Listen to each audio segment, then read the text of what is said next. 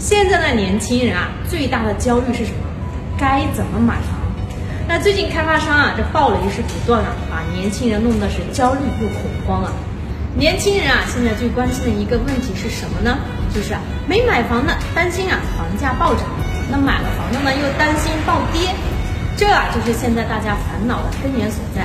尤其啊，最近是好消息呢，是一条接着一条，那一遍又一遍的喊你啊，快点上车。那企图呢是攻克你最后一道的心理防线，那让你的焦虑感是达到了历史的巅峰。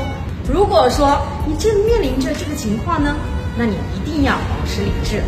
如今啊，房地产市场有多大的变化，真的也只有我们这些从业者最清楚不过了。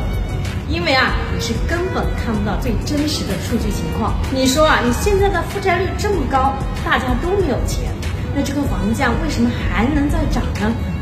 再涨，那就是真的是彻底躺平了，没得玩了，明白了吗？所以说啊，你们担心的什么暴涨啊，压根是不存在的。那至于能不能买，什么时候可以买，那完全啊就是取决你个人的情况而定。那因为每个人的经济状况是不一样的，那年龄段也不一样，那甚至啊他的抗压能力呢也不一样，没有任何人啊可以在不了解你的情况下帮你做决定。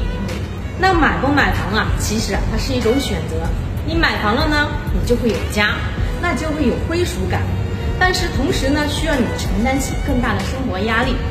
那你不买房呢，那你手头上就有钱，无牵无挂，那随时呢也可以放手一闯。那不论你是选择哪一种啊，你只要去考虑到你自己更喜欢是哪一种。